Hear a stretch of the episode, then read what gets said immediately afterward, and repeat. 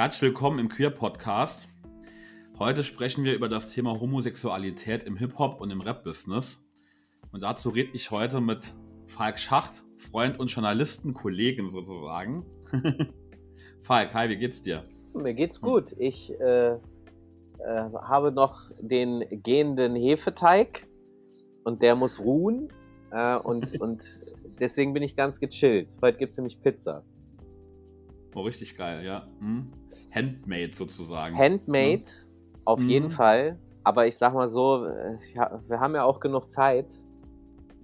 Schön. Was soll man, was soll man vor der Tür jetzt gerade? Also äh, fängt man an, kreativ zu werden.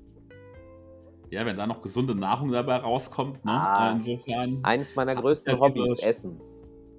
Cool. Und okay, auch. auch. machen. Ich muss zugeben, Kochen ist wirklich, hm. also es beruhigt mich einfach und ähm, ich, ich kann was erschaffen und machen und kreativ sein. Das ist äh, wirklich eine, ein, das ist mein liebstes Hobby neben meinem Hobby, was ich zum Beruf gemacht habe. Fällt mir jetzt gerade so ein. Ja. Also, vielleicht gerade ein gutes Stichwort an der Stelle, weil äh, auch gerne rede ich mit dir über Essen und über Kochen und äh, koche äh, und esse auch gern, was du kochst. Aber wir haben ja heute ein bestimmtes Thema und du sprichst gerade an. Äh, vielleicht stellst du dich einfach nochmal selbst vor den Leuten, falls welche unter uns sind, die dich noch nicht kennen sollten. Aber das wage ich gar nicht zu bezweifeln. Aber ähm, ich bin im Grunde seit über 25 Jahren äh, Musikjournalist. Ungewollt. Ich bin da so reingerutscht, ähm, weil ich unzufrieden war mit dem, was die Kollegen so veranstaltet haben damals und ich mir gesagt habe, ja gut, das kann ich auch. Und dann habe ich seitdem sehr viele Sachen gemacht und es hat immer, der Kern ist immer die Hip-Hop-Kultur. Und ich habe geschrieben, ich habe Radio und gemacht, Fernsehen und das mache ich heute aber auch noch alles. Also das heißt, mhm. äh, ich habe jetzt gerade vor ein paar Tagen was für ein Buch für eine große Autofirma geschrieben. Äh, ich mache jede Woche Radio äh, bei NDR, bei Enjoy. Ich mache jede Woche einen Podcast für äh, Puls vom Bayerischen Rundfunk. Und dann mache ich noch so ein paar andere Sachen, so einen Podcast über sensitive Männer und wie sie, äh, dass sie erfolgreich sind, um ein bisschen Bewusstsein für dieses Thema zu wecken, dass äh, Sensitivität, äh, und da schließt vielleicht ein bisschen der Kreis, äh, Sensitivität mhm irgendwie ein Tabuthema ist, weil Männer, die sensitiv sind, von außen gerne immer sehr als Sensibelchen gelesen werden. Und äh, das wird gerne als Schwäche auf, äh, ausgelegt. Und äh, um es negativ zu konnotieren, da schließt sich dann der Kreis zu unserem Gespräch dann ja. jetzt auch, ähm, wird dann gerne auch gesagt, ja, der ist ja bestimmt schwul. So, weil das äh, mhm. offensichtlich so gelesen ist, weiche Männer müssen automatisch homosexuell sein. Es geht gar nicht anders.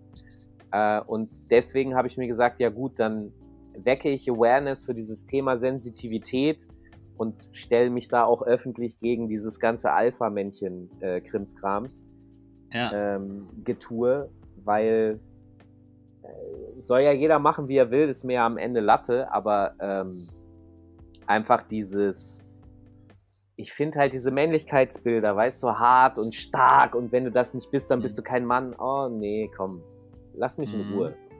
Äh, und genau, deswegen mache ich noch diesen Podcast und so viele andere Sachen. An der Uni Kurse geben und so. Ich bin mhm. ein Hans Dampf in allen Gassen. Schallplatten auflegen. Geht zwar alles gerade nicht, aber sowas habe ich auch schon alles gemacht. Und auch Autor und Redakteur auch bei, bei Backspin auch noch, ne? Was ja auch zu dem Thema auch nochmal weiter Bei, mit der Backspin äh, äh, arbeite ich jetzt die letzten Jahre sehr intensiv zusammen. Mhm. Und da, das ist auch halt Schreiben, Video, äh, Audio, Podcast-Geschichten, also sehr viel. Mhm. Okay. Ja, cool. Also den Podcast auf jeden Fall äh, zu dem Thema eigentlich die perfekte Ergänzung ne, zu unserem heutigen Thema, diesen über sensitive Männer, was du gerade auch ansprichst. Ähm, Alpha-Menschen hast du eben genannt. Da sind wir ja auch genau schon beim Thema. Ne? Das ist eigentlich, vielleicht steigen wir bei beim Thema G-Rap eigentlich mal so ein, ne? weil auch gerade Gangster-Rap, gerade in Deutschland insbesondere, ist auch immer von so einem archaischen äh, Männerbild geprägt. Ne? So, ähm, für mich jetzt so sinnbildlich sehe ich da als alles allererstes Kollega, ne, der, der, mir da einfällt zum Beispiel. Ne? So Sein Label heißt auch Alpha Musik.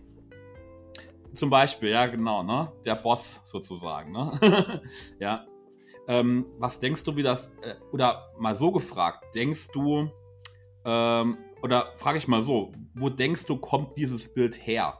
Dass das so ein überstilisiertes, ähm, archaisches Männerbild genau dieses Genre so stark prägt?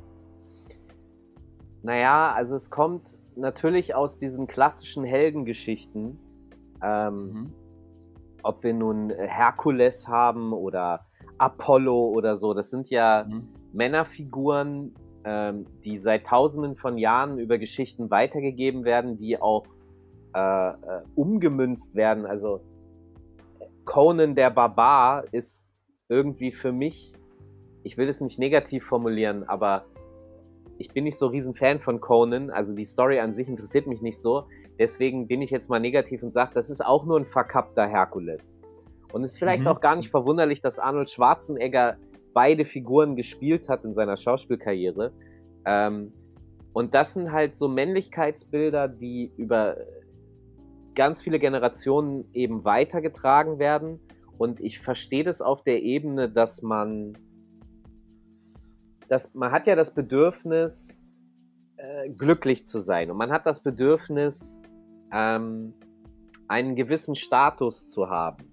Das mhm. ist vollkommen normal. Und ich glaube, je weniger man diesen Status hat oder je, je mehr man das Gefühl hat, dass man diesen Status nicht hat, desto stärker werden die Bedürfnisse und die Bestrebungen dahingehend, das zu erreichen. Mhm. Und ähm, mal als Beispiel, ich war mal in Hellersdorf bei der Organisation Die Arche. Und ja. das, also für die, die das nicht wissen, das ist ja eine Organisation, die sich darum kümmert, dass ähm, Kinder aus äh, sozial schwachen Umständen, dass die was zu essen bekommen am Nachmittag und die bekommen Hausaufgabenhilfe und die können da auch chillen und ähm, äh, ist wie ein sozusagen noch viel größeres Jugendzentrum. Und mhm. ähm, da war ich zu Besuch und habe halt mit dem Leiter gesprochen und er hat mir viele Sachen erzählt. Und ein Aspekt, da komme ich jetzt gerade drauf, äh, ist, dass er gesagt hat, also wir haben über Teenage-Schwangerschaften gesprochen und woher die kommen und warum Elfjährige schon Kinder kriegen und so, wie, wie das passieren kann. Und er hat mhm. mir halt erklärt, naja, diese Jugendlichen haben kein Geld, sie haben nichts. Das Einzige, was sie besitzen, also wo sie sozusagen ohne Probleme darauf zugreifen können, ist ihr Körper. Und den benutzen mhm. sie halt untereinander, um Aufmerksamkeit zu bekommen und Anerkennung. Und das liegt offensichtlich da in dem Sektor Sexualität. Also wenn ich mich dir sozusagen hingebe, dann bekomme ich ja deine Anerkennung. Und dadurch resultierend passieren offensichtlich so viele Teenage-Schwangerschaften in äh, diesen Umfeldern. Und wenn man das mal weiterdenkt, das geht ja theoretisch nicht weg. Also das heißt, mhm. die ganze Bodybuilding-Fitnesswelle hat zwar natürlich diesen Gesundheitsaspekt ohne Frage, aber ich glaube, für viele ist es auch wie so eine Art Schutzpanzer, den sie sich antrainieren können. Und dann fühlen sie sich stark, obwohl Küchenpsychologie, aber okay, sie sich mhm. innerlich eventuell gar nicht so stark fühlen. Und wenn wir mhm. das jetzt mal beziehen auf, auf Rap und Gangster-Rap, dann ist das für mich relativ logisch, weil man, wenn man in marginalisierten Vierteln, also wenn man da wohnt, wo wo keiner wohnen will, in Anführungsstrichen, ja, Sozialbauviertel mhm. und so weiter, im Grunde die Ghettos, ähm, wenn man da nicht wohnen will, aber wohnt und man sich also von der Gesellschaft ausgeschlossen, nicht anerkannt fühlt, auch wenig, auch in der eigenen Familie wenig äh, vernünftigen äh, Respekt zurückgeflossen bekommt, dann fängt man halt an, sich zu überlegen, wie kann ich stark werden, weil ich ja, also mhm. ich, ich sehe das als eine Art Überkompensierung, mhm. den Versuch aus einem Minderwertigkeitskomplex, der viele Gründe hat, heraus sich zu überhöhen. Die Hip-Hop-Kultur mhm. an sich ist tatsächlich auch immer schon so angelegt, dass die Teilnehmer sich selbst ermächtigen und überhöhen. Ähm, zum Beispiel auch sowas wie die Namen. Also ja. alle Rapper haben ja Künstlernamen. Das, das macht eigentlich kaum ein anderer Musiker. Äh, mhm. Aber Rapper heißen dann halt nicht Patrick und Paul und Ennis, sondern die heißen Bushido, Flair und Sido.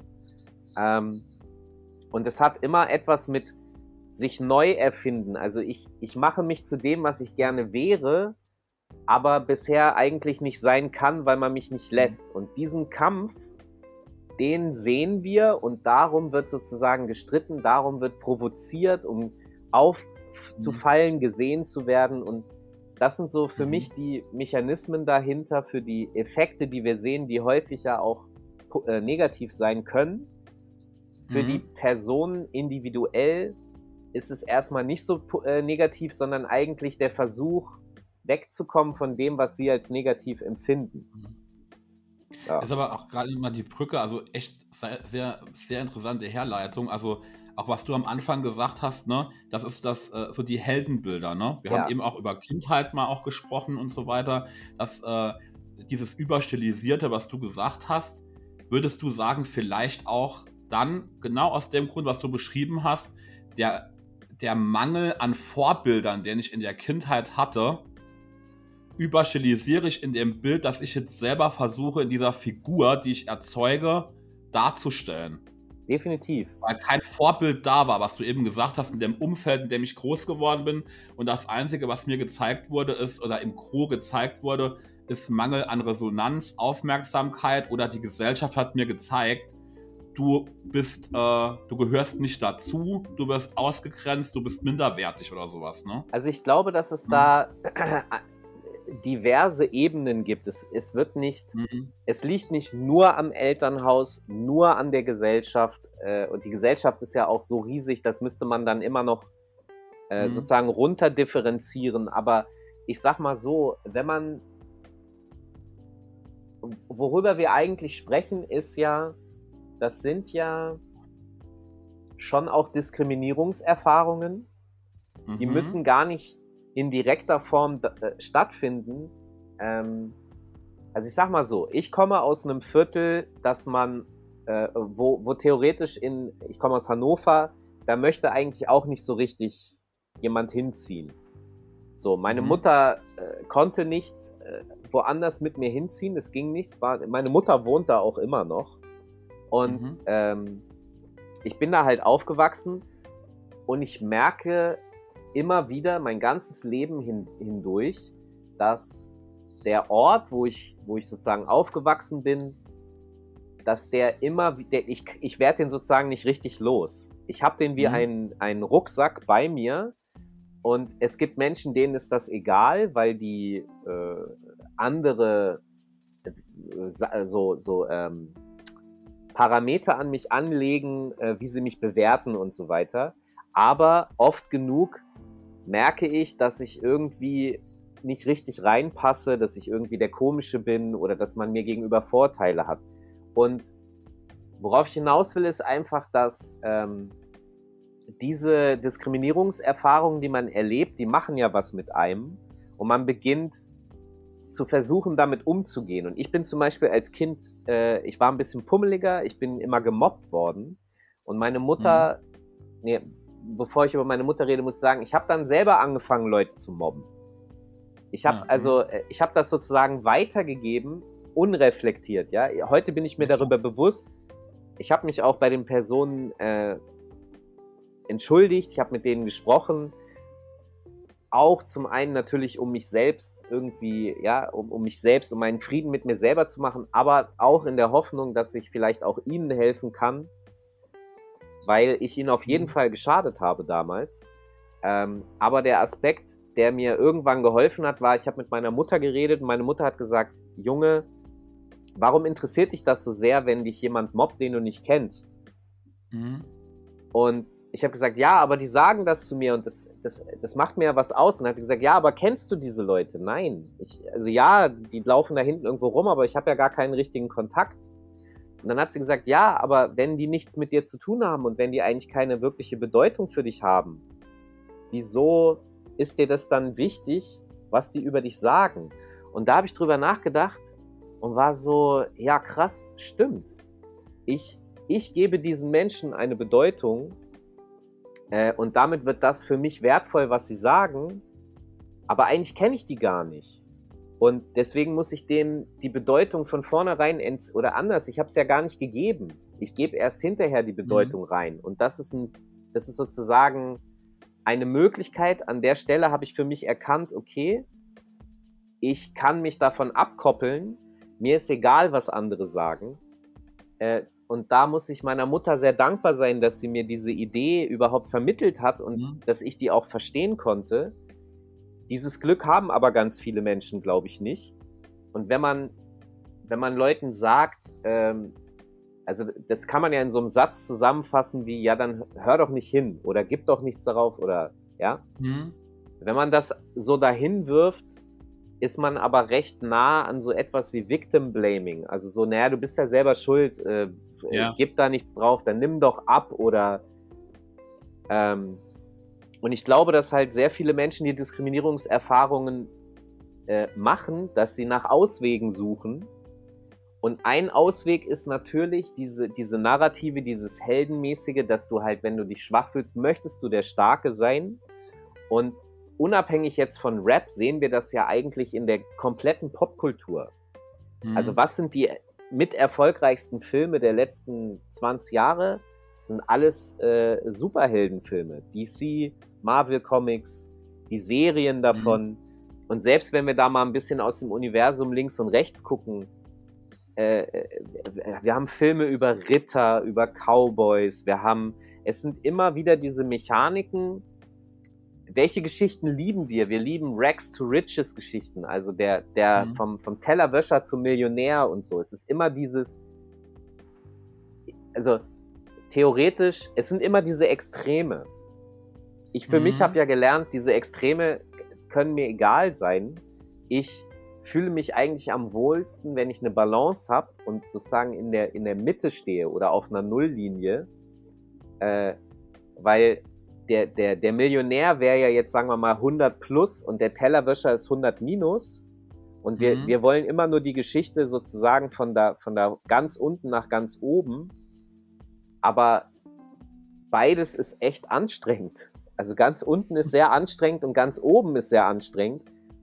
Und am, am glücklichsten in meinem Leben, muss ich ehrlich sagen, bin ich in der Mitte und, und diese Balance zu halten. Und das wird aber kaum vermittelt. Also welche Dinge setzen sich medial auch durch? Das sind ja immer die Extreme, es sind immer die Dinge, die, die das wird viral, das ist halt wie Unfallgaffen. Ja. Und ich, ich glaube, dass wir gesellschaftlich die Verantwortung hätten, darauf zu reagieren, dass es ist, glaube ich, sehr schwer, einem 16-Jährigen oder einer 16-Jährigen zu verdeutlichen, dass diese Extreme eigentlich nicht gut sind. Sie sind aber so allumfassend um uns herum. Also es ist sehr schwer. Ich, ich bin der Meinung, man müsste da aufklärerisch versuchen, darauf hinzuweisen, aber wie gut das funktioniert. Hm. Ich war ja auch mal 16 schwierig. Ja, klar, das ist natürlich die, die Krux an der Sache, ne? aber du hattest ja auch das Glück, vielleicht mal eine These. Ähm, das Glück hatte ich auch zum Glück, deshalb kann ich verstehen, was du meinst, dass ich eine Mutter hatte, die mir immer gesagt hat: hey, ist doch Latte, was die sagen, drauf geschissen. Aber als Kind äh, ist es ja auch so, dass du ähm, natürlich die Reife überhaupt noch nicht hast, das verstehen oder reflektieren zu können, was du jetzt sagst. Ne? Genau. Dass vielleicht erst später, wenn dir das einfach mitgegeben wird, ähm, muss man vielleicht auch erst in das Alter kommen, in dem wir jetzt zum Beispiel sind, wo dir dann einfach ein Licht aufgeht ne? und dir klar wird, hey, äh, ja, stimmt. Äh, eigentlich, äh, das war die Grundlage davon, dass ich jetzt durch die Erfahrung, die ich gemacht habe, erkannt habe, dass es eigentlich scheißegal ist, aber was Aber du sagst, ist, glaube ich, der, hm. ein, der entscheidende Punkt. Jeder Mensch braucht zwingend in seinem Leben eine Vertrauensperson. Ähm, das muss ja nicht mal die Mutter, es muss ja nicht mal wirklich jetzt eine Blutsverwandtschaft, sondern wirklich ein Mensch, mhm. ähm, der, der für dich ein dauerhafter Bezugspunkt ist. Und da haben wir gesellschaftlich in. Der Gag ist ja, wenn man jetzt wirklich nur über die sozialen schwachen Umfelder spricht, Klar hast du das da auch, aber es gibt ja auch sowas wie Wohlstandsverwahrlosung. In dem Sinne, ja. dass ich das Gefühl habe, dass auch in Familien, denen es sozial jetzt nicht, also ja, die theoretisch äh, über genügend finanzielle Mittel und Privilegien verfügen, da oft genug, äh, also das erlebe ich auch, äh, oft genug, dass da äh, auch emotionale Kälte herrscht. Mhm. Und ich glaube, diese, das ist auch eine Form von Diskriminierung. Und ich glaube, Diskriminierung kann man wirklich als emotionale Kälte auch gut beschreiben, weil weil diese, diese, diese Ablehnungen, die man da hat und die man da erlebt, das distanziert Leute. Und mhm. ähm, dementsprechend frieren sie auf gewisse Art und Weise. Und diese Bilder sind ein Gefühl der Wärme, dass ich mir, mhm. dass ich mir so einen Mantel überwerfen kann. Aber sehr oft sind diese über wie der Schutzpanzer, von dem ich vorhin gesprochen habe, wenn einer seine Muckis trainiert und so. Das, das kann halt oft ins Schwierige und Unangenehme rutschen. So. Mhm. Und, und der andere Aspekt, den ich vorhin auch schon gesagt habe, dieses, wenn du selber Scheiße frisst, beginnst du auch selber Scheiße zu spucken und dann triffst du andere. Und das ist wie so, weiß ich auch nicht, wie so eine Rache, wie so, ist wie so ein physikalisches Gesetz. Energie geht nie verloren, es wird immer nur weitergegeben. Und das, ja, das, das siehst du ja. ja Absolut. Ja, und da, das, ja. das zu blocken oder überhaupt, also ich habe letzte Woche einen Artikel gelesen, wo drin stand, dass das wahre Böse ist die hm. Abwesenheit hm. von Empathie. Hm, ist was, wirklich. Ja, und das ist so, das ist so etwas, wo ich denke, also gerade auch das letzte Jahr in Bezug auf Corona und so hat mich nochmal sehr, ich habe da nochmal sehr viel darüber nachgedacht, weil ich, weil ich verstehen wollte, wie diese Menschen, die ich in diesem Quer, in diesem rechten Querdenker-Sektor wahrnehme, woraus mhm. die sich eigentlich speisen und welches Selbstverständnis die haben. Ähm, und da habe ich für mich auch nochmal festgestellt, die sind sehr, sehr ich-bezogen und die mhm. sehen die Bedürfnisse anderer gar nicht. Sie sehen nur ihre eigenen Bedürfnisse und dann sammelt man sich zwar als Gruppe, aber eigentlich ist es nur eine Gruppe von Individuen, die alle ihre individuellen äh, Dinge irgendwie haben wollen, aber es ist nicht dieses ich, ich würde eher sagen, wir müssen gemeinschaftlich alle in den sauren Apfel des, des Virus beißen, in Anführungsstrichen, mhm. um, um das loszuwerden und als Gesellschaft wieder insgesamt da, äh, vernünftig leben zu können. Und da, und manchmal kommt mir dieser Sektor aber, und das ist vielleicht auch noch eine wichtige Erkenntnis, die kommen mir vor wie Kleinkinder. Also mhm. emotional in einem Kleinkindstadium gefangen weil ich sehr oft dieses, ja, aber ich mhm. will das jetzt, ich will nach Mallorca fliegen und ich will dieses. Yeah, und, genau. äh, ja, aber wir müssen eigentlich gerade gemeinschaftlich versuchen, ein Gesamtproblem zu lösen. Und dein individuelles, Be ich verstehe das, ich möchte auch gerne Urlaub haben und meine Ruhe. Mhm. Aber es gibt gerade höhere Aufgaben. Und ich glaube tatsächlich ein bisschen, dass das ein Grund sein könnte, weil das hast du auch gerade gesagt als Kind versteht man viele Sachen noch nicht so. Und ich glaube, wenn man in diesen mhm. Stadien emotional so hängen bleibt, versteht man vielleicht weniger das Gesamtbild, äh, an dem man arbeiten muss, gemeinschaftlich. Im Gegensatz zu dem Erwachsenen, wenn er die Möglichkeit hat, wirklich, wenn er erwachsen reflektiert ist, dann wird er ja das Gesamtbild und deine Rolle und Funktion darin auch bewusster und du, du handelst dann vielleicht verantwortungsvoller für die gesamte Gruppe. Mhm. Äh, weswegen ich paradoxerweise sage, dass ich Kindskopf mit 46 erwachsener bin als 60-Jährige, die ich sehe, die sich wie Kleinkinder verhalten und sagen, ja, aber es muss alles auf und alles muss so und so und ist mir doch mhm. egal, wenn alle krank werden, weil ich habe ja schon eine Impfung. Danke, Herr Streeck und Herr Stör. Aber ähm, ja. Mhm.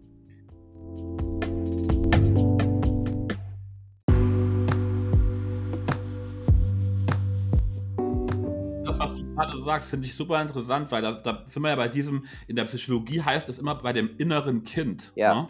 Wenn du in dem inneren Kind gefangen bist, ist ja das, äh, wo wir eben waren, ähm, diese, äh, diese, dieses Gefühl, was du transportierst aus der Kindheit, ohne dass du es selbst auflösen kannst, weil du es dann nicht reflektierst. Ja, genau. Du hattest vielleicht die, die, das Glück, wie ich behaupte, auch mal gehabt zu haben, dass du ähm, dann später durch diese Saat, die dir gesät worden ist, durch einfach das, was deine Mutter vielleicht ja auch mitgegeben hat, später in der Retrospektive dir erklären konntest, als du die persönliche Reife erlangt hast, die dich zu deinem inneren Kind geführt hat, damit du jetzt die Reife hast, ähm, äh, über diesen, dieser unerkannten Kindheitsemotion zu stehen und zum Akteur wirst und nicht mehr zum Reakteur bist, äh, äh, gefangen bist, ähm, dass du einfach komplett selbst unerkannt blind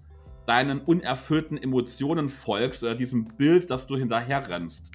Ne? Also das Ding Würdest ist, du sagen, habe ich eine ganz wichtige Frage, die wird Ja. mich total interessieren, genau an dem Punkt, das, was du eben beschrieben hast, ist dieser Punkt, was deine Mutter dir mitgegeben hat, vielleicht das Erlebnis, wo du eben gesagt hast, was jeder in seinem Leben dann dazu erleben muss, ist etwas Bedingungsloses.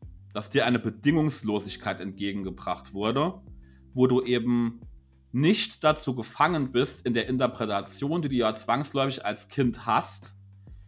Ähm, wie muss ich funktionieren, dass ich anerkannt werde? Oder wie muss ich mich darstellen an irgendwelchen plakativen Stärkemerkmalen, ne? sondern eine Echtheit spüre? Weißt du, wie ich meine? Ich kann das voll. ganz schwer. nee, äh, nee, ich weiß genau, hm. was du meinst. Ähm, und es, es gab zweimal diese Momente mit meiner Mutter, ähm, äh, also Schlüsselerlebnisse. Das eine waren diese Mobbing-Erfahrungen äh, von außen, Mhm. Und ich, ich, ja, man könnte es auch so form formulieren. Es gab aber auch Mobbing-Erfahrungen in meiner Familie. Mhm. Und ähm, zwar habe ich meiner Familie nie, das ist mein Gefühl, habe ich ihr nie genügt. Und zwar, es wurden sozusagen Erwartungshaltungen an mich gestellt. Äh, geh studieren und mach dieses und jenes. Also es galten auch nur Akademiker und weil dann viel Geld verdienen und bla. Und ähm, diesem Anspruch wusste ich irgendwie, dem kann ich nicht gerecht werden. Das ist nicht mein Weg. Und Mhm. ich hatte dann mit 16 wirklich einen wahnsinnigen Konflikt für mich, weil ich das Gefühl hatte, ich verliere die Liebe meiner Familie, weil ich nicht diesen Weg gehen kann. Ich bin also ich bin die falsche Person für die Mhm. und also das, das ging auch so weit, dass ich tatsächlich darüber na- nachgedacht habe, okay, welchen Sinn hat das hier alles eigentlich noch? Im, im Grunde kann ich auch gehen so. Ja? Ich kann das beenden und tschüss. Äh, und bin für mich zum Schluss gekommen, nee, ich will das nicht. Und da hat mir meine Mutter auch an der Stelle geholfen, weil meine Mutter hat, also sie hat gemerkt, dass ich sehr schlecht drauf bin und so und hat mich dann darauf angesprochen, was ist los? Und ich habe ihr gesagt, ey, ich habe ihr das erklärt und dann hat sie zu mir gesagt, pass mal auf, äh, ja, das versteht sie, aber ähm, sie als meine Mutter wird mich immer lieben, egal was ist. Ich soll einfach machen, was ich, wo ich, was ich will, wo ich glücklich bin. Mhm. Und wenn ich dann glücklich bin, dann ist sie auch glücklich. ja. Und das war, das war so als zweiter Aspekt, dass ich angefangen habe zu verstehen. Also sie hat mir erstmal genau das, was du gerade gesagt hast, diese Bedingungslosigkeit Mhm. äh, signalisiert, in der mir dann klar wurde, okay, diese eine für mich wichtigste Person in meinem Leben, die wird mich immer lieben, egal was ich mache. Ich kann auch einen umbringen, das, die liebt mich trotzdem. Das zu realisieren und aus ihrem Mund auch zu hören, war erstmal sehr so, okay, hier ist das Fundament, was ich brauche, auf dem ich stehe. Dann Mhm. hat sie mir aber über den Satz, dass sie gesagt hat, schau mal, in Bezug jetzt auf die, die mich, die mich gemobbt haben in der Schule, die nicht meine Familie sind, hat sie mir verdeutlicht, dass ich auch eine Macht habe, äh, Mhm. weil ich nämlich darüber entscheide, was mich betrifft und nicht die anderen. Und das kann man natürlich auch auf die Familie ausweiten, dass äh, ich habe die Macht über mich zu tun, was ich will innerhalb meiner Familie. Und wenn meine Familie halt dann nicht klarkommt, dann ist es deren Problem und nicht meins. Klar ist es traurig und, und ich äh, mhm. hätte gerne besseren Kontakt zum Rest meiner Familie, geht aber nicht, weil die das nicht können. Mhm. Ich habe denen das auch verziehen. Ich habe meinen Frieden damit gemacht, weil ich, mal ganz platt gesagt, ich gehe ja auch nicht zum Bäcker, um mir die Haare schneiden zu lassen. Und meine Familie sind Bäcker und ich, ich brauche aber einen Haarschnitt. Weil mhm. Brötchen backe ich mir woanders. Und mhm. ähm, das habe ich damals eben angefangen zu begreifen, dass ich sozusagen die Kontrolle über mein Leben habe und auch nur das tun muss, was ich möchte. Äh, und das hat mich immer, äh, das war immer wie so ein Leitfaden, der mir innerhalb der Hip-Hop-Szene, weil du, du kriegst ja, also die Hip-Hop-Szene ist für mich so eine sehr konzentrierte, sehr enge Veranstaltung äh, oder, oder äh, soziale Gruppe, die extremer darstellt, was in der Gesamtgesellschaft passiert. Ja? Das heißt, du hast da einfach viel größere Extreme, aber das, was in der Gesellschaft passiert, passiert auch im Hip-Hop. Und da habe ich natürlich auch viele Männlichkeitsbilder und so weiter angeboten bekommen. Ich fand die aber nie reizvoll, weil die für mich keine Lösungsansätze waren. Mhm. Also kräftig und stark zu sein, ist natürlich klar, wenn man mal jemandem sagen kann, halt deine Fresse oder einfach auch nur mit einem Blick klar machen kann, dass er sich jetzt verpissen soll und der das auch macht, weil man halt Muskeln hat, ist das natürlich in der Sekunde ein Vorteil, keine Frage. Mhm. Ähm, aber es hat mich trotzdem nie so gereizt, dass ich jetzt angefangen hätte zu trainieren oder mir war immer klar, dass, dass der Dialog und das Verständnis untereinander wichtig ist, ähm, weil nur so kriegen wir eine Gleichberechtigung. Das andere ist ja mhm. Furcht. Der hat ja nicht mal Respekt ja. vor mir, wenn, wenn, ich, wenn er denkt, dass ich ihm eine aufs Maul haue. Und ich möchte ja eigentlich, dass wir uns verstehen. Also, dass der versteht, was zum Beispiel an seinem Verhalten falsch sein könnte. Mhm. Äh, und deswegen bin ich auch immer ein gesprächsbereiter Typ gewesen. Ich glaube, deshalb habe ich auch meinen Beruf so ausgewählt. Ich kann mich halt gut mit Menschen unterhalten, ich kann mich gut in sie reinfühlen und versuche ihnen wiederum zu vermitteln, was andere fühlen, in der Hoffnung, dass sie ihre Verhaltensweisen insoweit anpassen können, dass wir alle miteinander cool sind. Und das ist aber eine fucking Lebensaufgabe, weil es so viele Ignoranten gibt. ja. ja, gut, das ist klar. Das, ja. das kann man so sagen. Nachvollziehen. Genau. Aber ich glaube, dass das, also unabhängig jetzt von der Hip-Hop-Szene, wie gesagt, da haben wir das extrem die, dieses Superhelden-Ding. Es ist aber ein gesamtgesellschaftliches mhm. Thema. Ähm, und die Männlichkeitsbilder, die da draußen angeboten werden, werden schon diverser, werden schon besser und breiter. Also ich persönlich finde das ja zum Beispiel auch super. Darüber haben wir uns auch schon mal privat unterhalten, äh, wenn mhm. es solche Formate wie Prince Charming gibt, weil ich ja. selber bemerke, dass äh, viele Leute innerhalb der Hip-Hop-Szene das auch dann anfangen zu gucken, vorurteilsfrei sind und es wird normal. Also es wird einfach Normalität. Ich weiß, dass du Prince Charming auch ein bisschen kritisch siehst und so, Absolut, aber ich ja. glaube, dass es ein, ein wichtiger Schritt ist, um zu verdeutlichen, dass das halt einfach normal ist. Und ich sag mal so, überall gibt es Idioten, ja. Das ist mhm. vielleicht auch ganz gut so, irgendwie. Ich weiß gar nicht. Ich glaube, fürs Gleichgewicht brauchst Und deswegen, äh, die Normalität ist, dass man die, die Netten und die, die, die nicht so Netten hat, aber dass man sie überhaupt sieht. Und das ist wichtig. Dass es solche Formate gibt, ist wichtig, weil man, weil man dadurch ähm, auf Augenhöhe kommt. So. Mhm. also du meinst, dass das erstmal notwendig ist, dass, dass eine selbstverständliche Ebene irgendwann erreicht wird. Genauso wie es im, ja gut, ne, wie, wie, es auch mal notwendig war, wenn wir jetzt das Thema Homosexualität nehmen, dass damals äh, ja Aufstände notwendig waren, die halt heute noch immer in der CSD-Parade zelebriert werden, ne? dass man äh, dann auch eine lange Phase hat, wo man sagen muss, hey, ich bin hier, so nach dem Motto, und äh, ich finde hier statt. Meinst du das so, oder? Ja, also es geht um Sichtbarkeit. Das ist etwas, was ich auch gelernt habe. Ähm, ich habe jahrelang Diskussionsrunden und äh, veranstaltet und Artikel geschrieben zum Thema Frauen im Rap. Warum gibt es so ja. wenige? Wo sind diese Frauen im Rap? Dann hast du natürlich mit den Frauen im Rap darüber geredet. Ähm, warum, warum bist du da? Warum hast du es geschafft, hier zu sein? Äh, und das sind dann sehr oft Frauen gewesen. Man würde sie wahrscheinlich als Tomboy im Englischen be bezeichnen oder Burschikos. Das sind Frauen, die äh, ein bisschen, ich sag mal, rougher agieren und die sich von Männern halt nicht so einschüchtern lassen. Äh, und da gibt's, es gibt mhm. halt wirklich diese Frauen, die gehen dann ins, ins Yard und sprühen Züge. Und wenn, da gibt es ja dann auch immer Competition, Wettbewerb. Und wenn da äh, ein anderer Typ dann, wenn ein Typ kam und da irgendwie das gecrossed hat, also das Bild übermalt hat, dann mhm. haben diese Typen auch schon mal Schellen von diesen Frauen bekommen.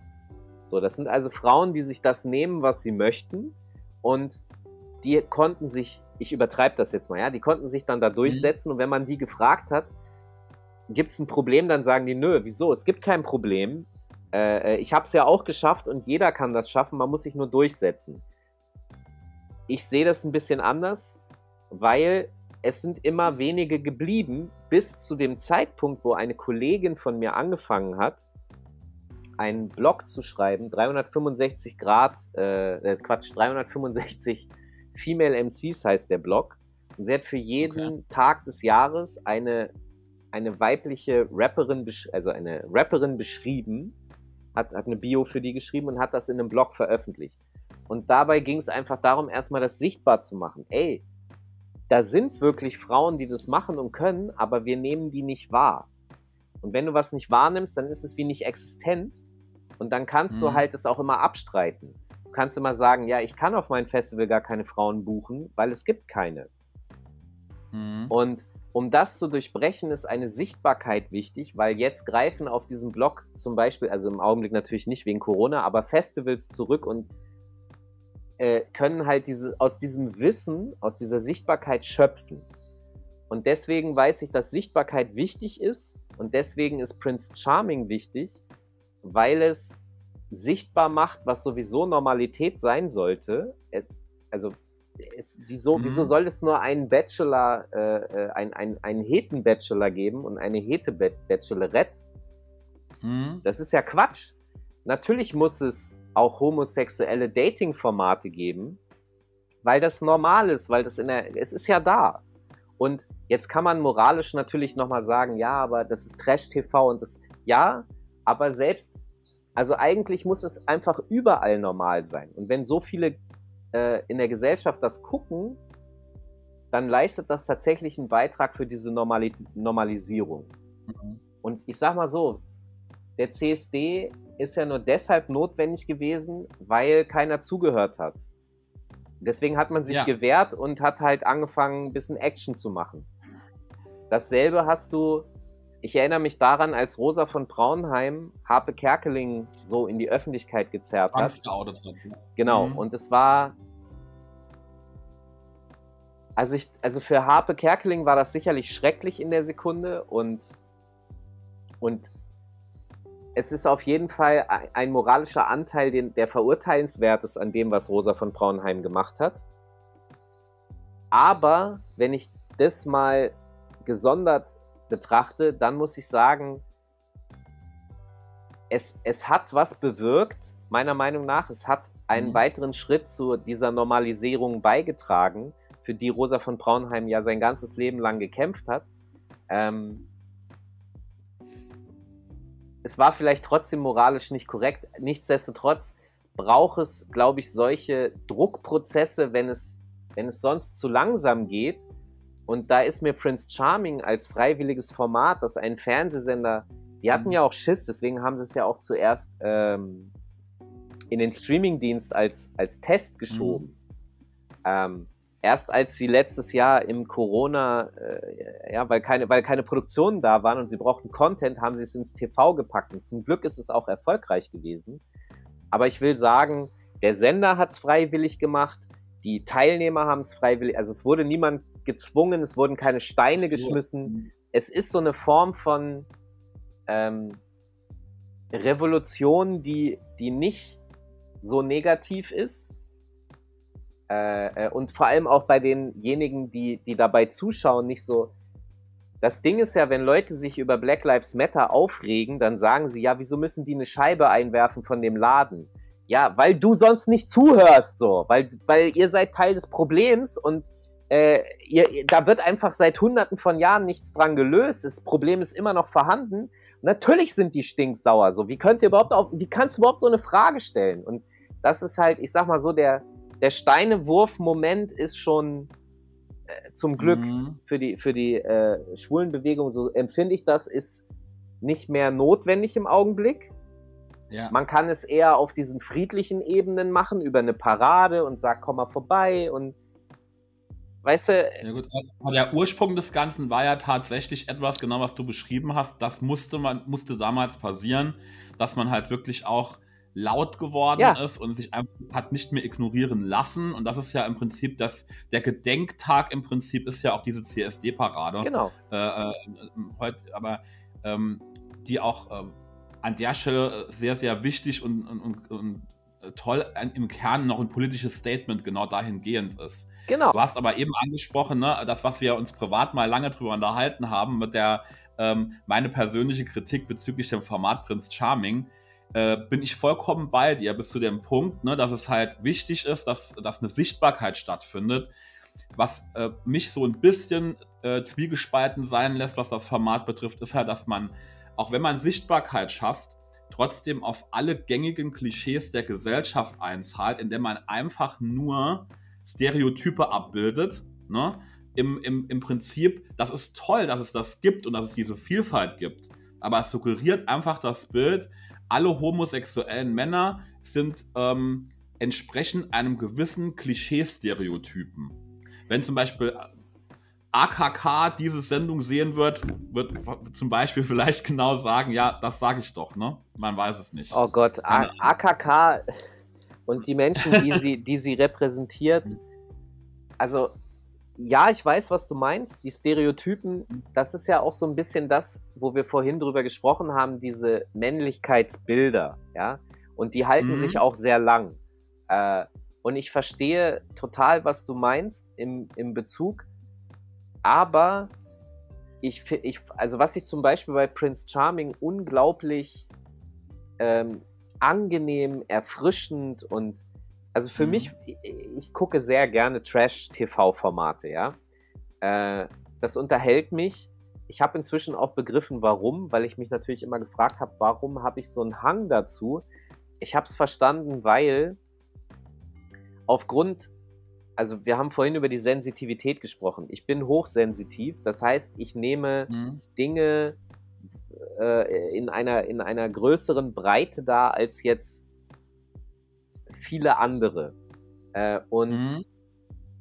und deswegen, das hat Auswirkungen auf meine äh, neurologische Auswirkungen, weil wir ja ne, über das, was ich wahrnehme, was hier reingeht, das baut ja über die Jahre auch mein Gehirn und natürlich daraus resultierend mein Charakter, mein ganzes Sein. Mhm. Und äh, ich, ich habe auf jeden Fall schon mein ganzes Leben äh, das Problem, dass ich auf Humorebene zum Beispiel viele Leute das nicht so richtig nachvollziehen können. Das heißt, ich sitze im Kino, ich erinnere mich noch, Leon der Profi, 1994, ich sitze im Kino und da gibt es diese ultra brutale Sequenz, wo der Killer in, ins Badezimmer kommt und die Schwester der Protagonistin in der Badewanne erschießt mit einer Schrotflinte. Und dann gibt es einen Umschnitt mhm. auf die Rückseite der Stahlbadewanne und du siehst so die Löcher der Kugeln rausploppen und dann läuft da so blutiges Wasser aus der Badewanne.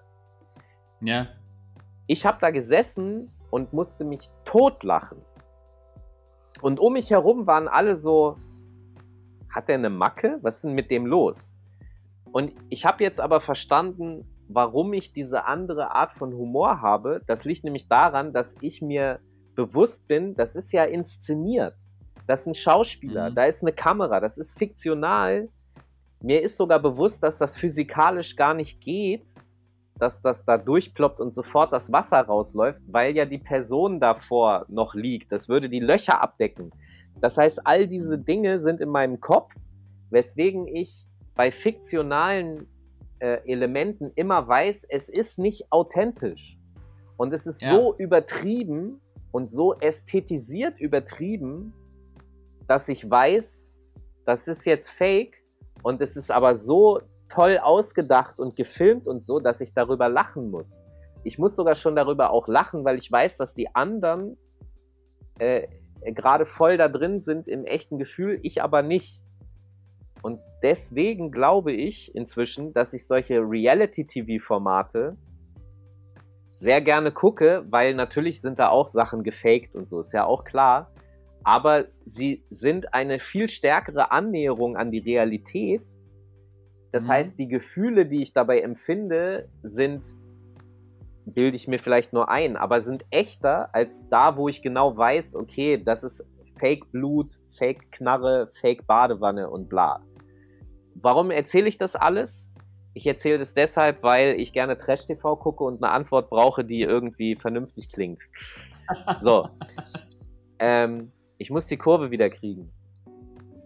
Ähm, du hattest am Anfang gesagt, dass du, äh, was du an Prinz Charming so toll fandst. Ich glaube, weil wir uns da schon mal drüber gehalt, äh, unterhalten hatten, wolltest du auf diesen, dieses gegenseitige Stärken und diesen Community-Gedanken hinaus. Genau, die Stereotypen, ja. die mhm. man auswählt. Und äh, ja. ähm, jetzt, jetzt kann ich Prince Charming sehen und es ist für mich das, das tollste Reality-Trash-Format, das ich kenne, weil die Menschen, die ich da drin gesehen habe, so toll sind. Du, ich weiß, was du mit den Stereotypen meinst. Die, die mhm. Personen, die wir in Prince Charming gesehen haben. Aber ich habe auch die Sachen gesehen, wie die untereinander auf sich geachtet haben. Also es gab zum mhm. Beispiel, ich glaube in der zweiten Staffel diesen Moment, wo einer einen etwas äh, fülligeren ja, gemobbt hat und, und so einen Joke auf, mhm. also so Body-Shaming betrieben hat. Und dann hat die ja. ganze Gruppe gesagt, ey, das geht nicht. So, wir machen kein Body-Shaming, bitte, ne? Wir, reiß dich mal zusammen. Mhm. Äh, und die Person, ich weiß seinen Namen nicht mehr, aber der wurde drei, drei, vier Mal in dieser Staffel darauf hingewiesen, dass er so ein, so ein negatives Momentum da mitbringt. Und die haben echt aufeinander geachtet und, und auch ganz mhm. zum Schluss gab es ja nochmal so ein Wiedersehen. Auch da, mhm. auch da wurde, also da, da hat man aktiv darüber gesprochen, dass es sozusagen ein, ein schwules Community-Bewusstsein gibt mhm. und alle sich darüber eben bewusst waren, dass wir wollen der, der schwulen Community mehr Sichtbarkeit geben, wir äh, wollen aufeinander achten und da habe ich so gedacht, boah, das ist toll, das ist genau das, was ich mir so sehr wünsche von allen Menschen, dass sie aufeinander achten, dass sie rücksichtsvoll sind. Und wenn mal einer daneben, das ist so, weißt du, dann sagt die Gruppe, ey, stopp mal, man nimmt sich einen Arm und man ist halt füreinander da. Und das habe ich, das sehe ich ehrlich gesagt nirgendwo sonst. Also wenn du dir eine normale mhm. Bachelorette-Staffel anguckst oder, oder Bachelor, dann bilden sich Grüppchen und die ficken sich gegenseitig und dann kommt noch die, die einzelne Hexe hier um die Ecke und da der Arsch, der da nochmal egoistisch ist. Das ist viel, viel negativer als das, was ich bei Prince Charming gesehen habe. Das ist, ich möchte eigentlich nur noch mit Schwulen zusammenleben ja, aber ist wirklich so, weil den, der Rest ist halt so, ey, verpisst euch. Ihr seid, diese, das ist mhm. wirklich, ich empfinde das als toxisch. Das hat mhm. natürlich auch was mit Casting und so wahrscheinlich zu tun. Ist ja auch immer nur ein Ausschnitt, gar keine Frage. Und natürlich rede ich hier irgendwie ein bisschen Quatsch. Ich will nur sagen, das ist die Schönheit bei Prince Charming, die ich da wahrgenommen habe, die ich in den anderen Formaten so nicht sehe. Und deswegen war das für mich das Schönste, was ich letztes Jahr am Fernsehen gesehen habe. Das ist schön. Also ähm, auch, ich meine, dieser Gedanke, dieser Zusammenhalt, ne, kann man auch bestätigen, jetzt gerade mal im Saarland so in dieser Community, äh, dass es da auch viele, viele Anlaufstellen gibt oder Schutzräume, wie man sie auch nennt, ne, für, für Schwule, für Homosexuelle, die auch jetzt in dieser Corona-Krise, auch in der Gastronomie, auch nur überleben, weil halt jeder Einzelne, dem das wichtig ist, dort spendet und halt die auf, am, am Leben erhalten, äh, weil jeder äh, da auch, wenn es drauf ankommt, zusammenhält. Das ist definitiv ein schöner Aspekt und beschreibt auch das, was du äh, gerade auch wahrgenommen hast. Find Aber ich genau, ich finde, dass es da ne? sichtbar wird, weißt du? Ja, das ist schön. Das ist ein schöner Aspekt, das stimmt. Und ich finde nur an der mhm. Stelle, die, absolut, äh, finde ich großartig, die Frage oder die, das, was ich daran hinterfragen möchte, ist einfach nur, ist es nur so lange gut, wie auch, oder in, in dem Gros der Gesellschaft, ne, bei der Sichtbarkeit, die dann Prinz Charming auf die äh, Prinz Charming einzahlt, so lange gut, wie jeder in seiner Schublade bleibt. Weißt du, solange ich Stereotype nur zeige, die auch ganz wichtig sind und ne, ich will da auch nicht missverstanden werden, weil das finde ich einen großartigen Aspekt genau dieser Vielfalt in der Gesellschaft und ich bin ein riesengroßer Freund von Vielfalt. Aber wenn ich nur einen Teilaspekt von Vielfalt herausnehme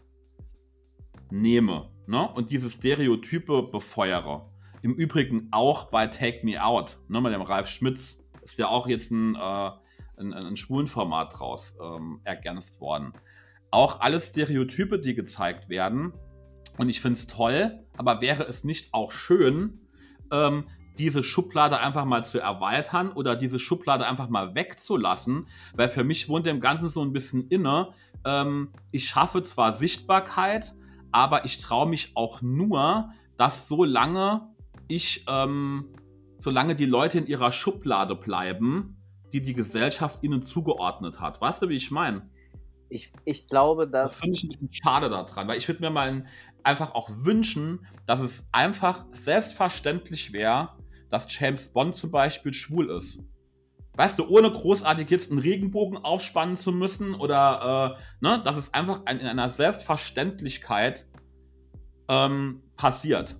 Oder dass Kollega oder Bushido oder wer auch immer einfach mal ein schwules Paar zeigt oder wie auch immer, was? Um damit die Brücke nochmal dahin zu kriegen. Voll. Also mhm. ich, ich bin überzeugt, dass wir auf dem Weg dahin sind. Ich bin überzeugt, dass die, die Vehemenz der gegnerischen Seite, ja, also sie ist ja auch real gegnerisch, aber derjenigen, die damit nicht klarkommen oder auch nicht wollen, ähm, mhm die Gegenwehr und das Lautwerden der anderen Seite ist ja auch nur ein Ausdruck der eigenen Kraft. Das heißt, je mehr. Gegenwehr jemand erhält oder eine Gruppe, desto stärker ist sie ja auch. Ja. Und ich glaube, dass, dass man äh, zwar das Gefühl hat, dass, dass das, äh, und das stimmt ja auch, es geht zu langsam, es dauert zu lange, Insgesamt glaube ich aber, dass wir auf einem guten Weg sind, dass man nicht aufhören darf, ähm, sich gegen Diskriminierung zu erheben und diese Normalität, über die wir sprechen, also ich glaube, das wird immer mehr kommen. Ich glaube, es wird dann auch so etwas wie einen schwulen James Bond geben, ohne Probleme. Ähm, ich glaube, man, man muss nur vielleicht eine Facette mit hineinberechnen auch, das, was ich vorhin gesagt habe, es ist halt immer vom Tellerwäscher zum Millionär. Das heißt, in diesen Trash-Formaten hast du ja, ich sag das jetzt mal ganz plakativ, da hast du halt die Assis und die, mhm. die Nicht-Assis. Aber es wird halt auch versucht, das auf extrem zu machen. Ja, und klar. die Menschen, die extrem sind, die bewerben sich ja auch für sowas. Also ich würde mhm. mich niemals für so ein Format bewerben, äh, ja, ich, ich nicht, ja. behaupte mal, ich bin relativ durchschnittlich und ich glaube, deswegen sehen wir, also es ist schwierig, die Durchschnittlichkeit darzustellen und sexy zu machen, so dass die Einschaltquoten da sind. Du, das ist halt wiederum das Problem ein bisschen der Medienmacher, weil sie ja darauf reagieren müssen, wie die breite Masse, wie, wie das Verhalten der breiten Masse auch ist. Also das Annahme. Das Rezept halt, ja klar. Genau. Also das sind alles so mhm. Faktoren, die da mit reinspielen. Ähm, deswegen, ich verstehe total, was du sagst. Mal anders formuliert, in der Sekunde, wo das alles total normal ist, brauchst diese Formate ja auch nicht mehr. Also es gibt zum Beispiel die, äh, es gibt ein Format, das heißt X on the Beach. Da gibt es jetzt, mhm. ich habe, das ist irgendwie so ein MTV-Format, das gibt es jetzt auch schon auf Deutsch, aber ich habe jetzt letztens die englische Variante gesehen, wo sie ist auch ein bisschen bescheuert. Ex on the Peak haben die dann als Wortwitz gemacht. Das ist dann in den Bergen. Und das mhm. war, das waren heterosexuelle, bisexuelle, homosexuelle, alles in ein Haus gemischt. Und die haben, wie sie äh, halt wollten, sich untereinander und du hast dann halt bei den Konflikten äh, da zugeguckt oder den, äh, wenn es schön war, den Pärchenbildungen. Aber das war so, wo ich so gedacht habe, wow, ja, okay, cool, klar, warum nicht? Äh, äh, mhm. Das ist für mich, also so, so ist ja auch die Gesellschaft. Wir leben alle zusammen. Warum nicht das genau in ein Haus packen und jeder macht, wie er lustig ist und ich habe Spaß beim Zugucken. Mhm. Ähm, aber ja, ich glaube, dass das, also da wird es auch hingehen, dass es irgendwann, ich glaube, dass es trotzdem immer noch so diese Einzelformate geben wird für Mann, für Frau, ne, Bachelor, Bachelorette und dann, dann die homosexuelle Variante und aber ähm, es wird irgendwann auch diese Formate geben, wo das alles einfach Normalität ist und jeder halt wie er lustig ist.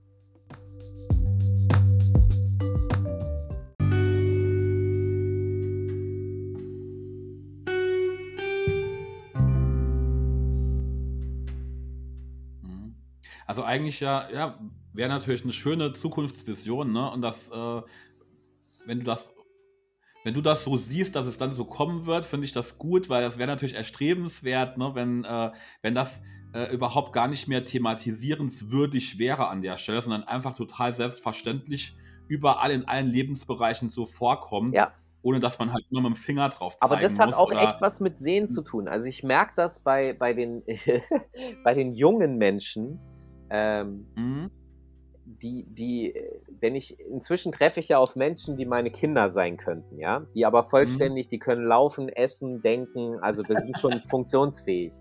Und ähm, ich stelle bei denen fest, dass die, natürlich gibt es da auch Massen von äh, kaputten Idioten, gar keine Frage, ja, aber mhm. ich habe das Gefühl, dass es viel mehr vernünftige 20-Jährige, einfach mal jetzt auf das Alter bezogen, viel mehr vernünftige 20-Jährige gibt, die sich bewusst sind über problematische Zusammenhänge, die gerne was auch dagegen unternehmen wollen, die aber vor allem selbst nicht Teil des Problems sind mhm. äh, und dabei auch unterstützen wollen, dass ihre Altersgenossen das auch nicht sind. Das heißt, die, die Menge der Verbündeten von, von Menschen, die es zum Besseren bewegen können. Da habe ich den Eindruck, die werden größer, mhm. ähm, aber man muss sich auch untereinander tatsächlich vernetzen, sprechen und ich sehe halt, also vor 20 Jahren ist halt Schwuchtel noch ein Schimpfwort gewesen innerhalb der Hip-Hop-Szene. Das kannst du heute nicht mehr so bringen. Wenn du das heute einfach, mhm. das funktioniert nicht mehr. Wenn du das mhm. einfach so bringst, also klar gibt es Umfelder und Filterblasen und so, in denen das kein Problem ist und diese, da, da wird sich auch hin zurückgezogen und die haben durchaus auch noch eine kritische Masse. Also das kann mhm. sich auch noch finanziell ref, äh, refinanzieren und so weiter. Das funktioniert noch. Aber es gibt halt eben auch die andere Seite, die andere Blase, die, sorry, die sagt, das funktioniert so nicht, das geht nicht. Und mhm. mal am Beispiel von Cool Savage festgemacht, der ja ähm, eine der größten Figuren war, die das Wort Schwuchtel und so weiter benutzt haben in ihren Raps oder die gesagt haben, ähm, deine Crew ist schwul und bla. Und das war als Diss gemeint. Der mhm. sitzt halt heute in Interviews und sagt, ey, ich würde, also ich benutze das nicht mehr und es ist auch 2021, wer das heute noch ernsthaft als Schimpfwort benutzt, also sorry, der hat einfach, mhm. da ist Hopfen und Malz offensichtlich verloren. Und wenn eine Figur wie er oder ich oder also andere alte Hip-Hopper, wenn wir das lernen können und die jungen Hip-Hopper, die zum Glück in großen Teilen auch das Bewusstsein inzwischen haben, dann ist das genau das, was ich meine. Die, die Masse der Vernünftigen wird größer, ist mein Eindruck. Und äh, es funktioniert eben nicht mehr so, diese Diskriminierung. Mhm. Das ist schön, wenn ich, ich muss dich da ganz was, mal kurz Gerne. was fragen, diesbezüglich, wenn du gerade auch Cool Savage an, ansprichst. Klar, ähm, wie würdest du das jetzt so im, ähm, beurteilen? Ist das tatsächlich eine Überzeugung im Sinne von einer Bewusstwerdung, dass ich darüber nachgedacht habe und einfach eine andere Meinung darüber habe? Oder ist es ein gesellschaftlicher Druck, der äh, entstanden ist? Ne? Weil wir haben eben in der, in der Medienmache auch äh, das Rezept angesprochen, wie etwas erfolgreich gemacht wird. dass das einfach die Quintessenz auch im Rap-Business ist. Äh, damit bin ich nicht mehr so erfolgreich und ich füge mich dem jetzt, weil der Gesellschaftsdruck größer geworden ist. Oder ist es tatsächlich die persönliche Überzeugung? Ja, ich würde sagen, dass es beides seine Bestandteile hat. Also wir haben vorhin ja darüber gesprochen, dass du, wenn du älter wirst, wirst du dir natürlich irgendwann auch mal über Dinge klar, du, du reflektierst anders, du die Prioritäten verschieben sich, mhm. dir, dir, wird plötzlich klar, was ist wirklich wichtig im Leben und was nicht. Also es passiert ja auch nicht so, aber ne, und äh, Savage ist auch äh, mindestens 45 jetzt. Ähm, mhm. Und dem ist natürlich, dem ist auch schon vor 25 Jahren klar gewesen, dass Homosexualität erstmal nichts Schlimmes ist. Er hat mir das mal vor 15 Jahren so erklärt, dass er ähm, dass er, er hat gesagt, er findet das eklig. So, hm. er findet halt die Vorstellung, einen männlichen Körper zu berühren und so ist eklig. Und ich sag mal mhm. so, wenn ich jetzt, wenn ich jetzt mit Frauen spreche, die heterosexuell sind, die sagen mir äh, auch durchaus, dass sie äh, eine Frau nie anfassen würden, weil sie es eklig finden. Ich bilde mir ein, dass das erstmal normal ist, dass man mhm. äh, ähm, das Geschlecht, zu dem man sich nicht hingezogen fühlt, dass man das natürlich erstmal so, ah, nee, will ich nicht. So, das ist ja mhm. einfach, glaube ich, dieses äh, Intimitätsgefühl, das man auch so hat.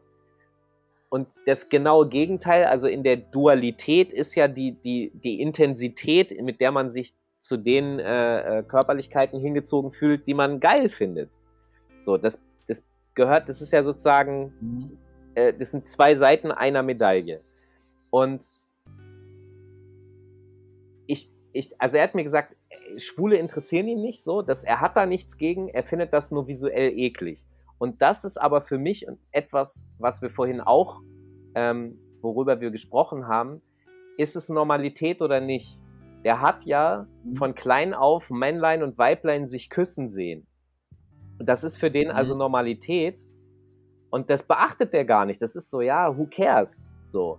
Aber Homosexuelle, die sich küssen, das siehst du ja nicht oder das hat er in seiner Kindheit natürlich nicht alltäglich gesehen.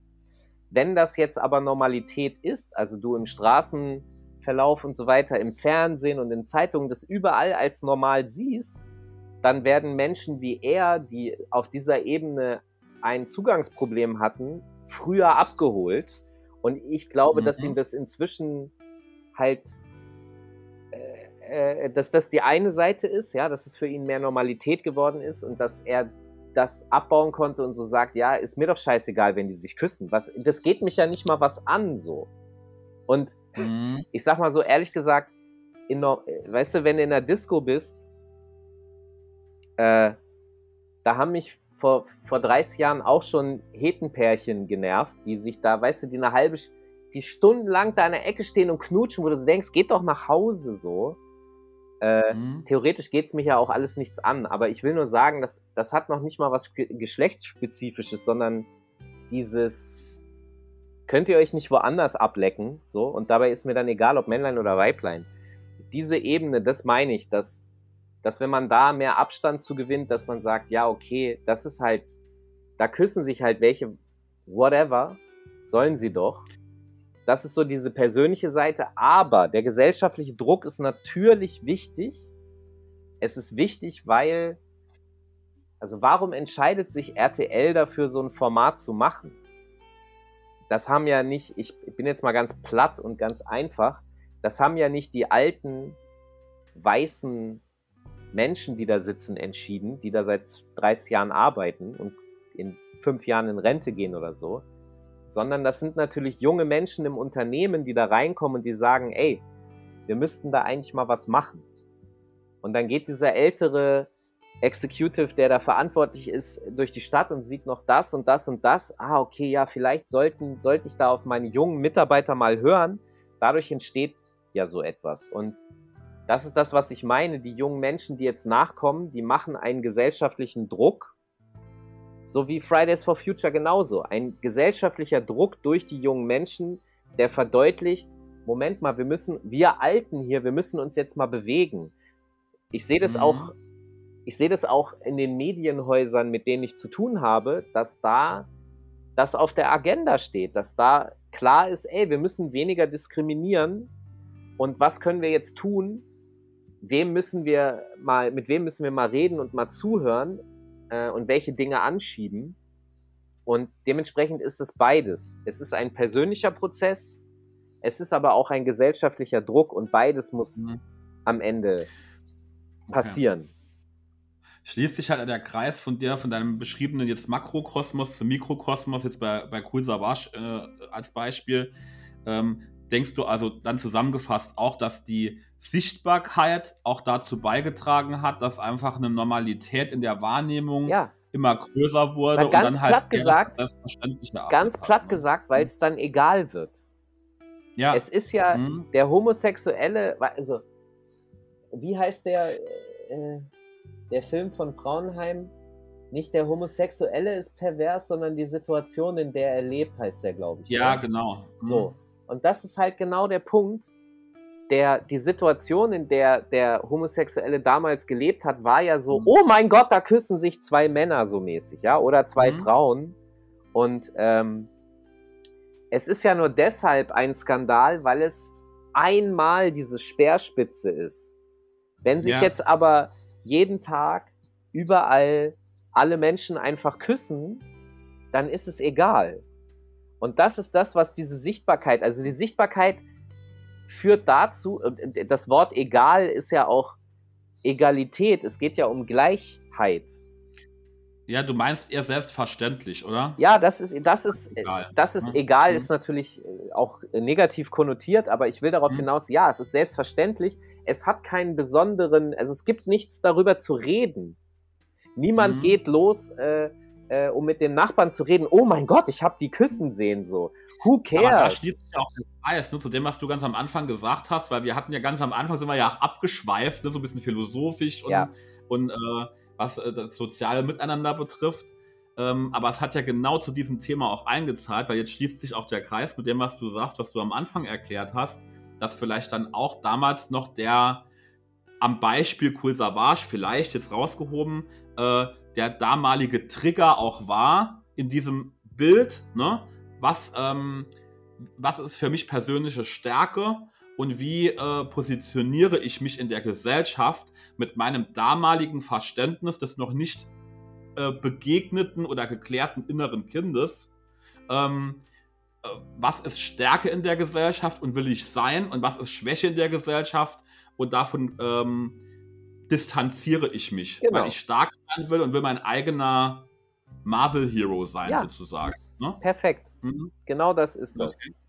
Aber wenn, jetzt sind wir genau an dem Punkt, und jetzt möchte ich nochmal zu was zurückkommen, was du am Anfang gesagt hast, nämlich Sensitivität der Männlichkeit oder der Männer. Ne?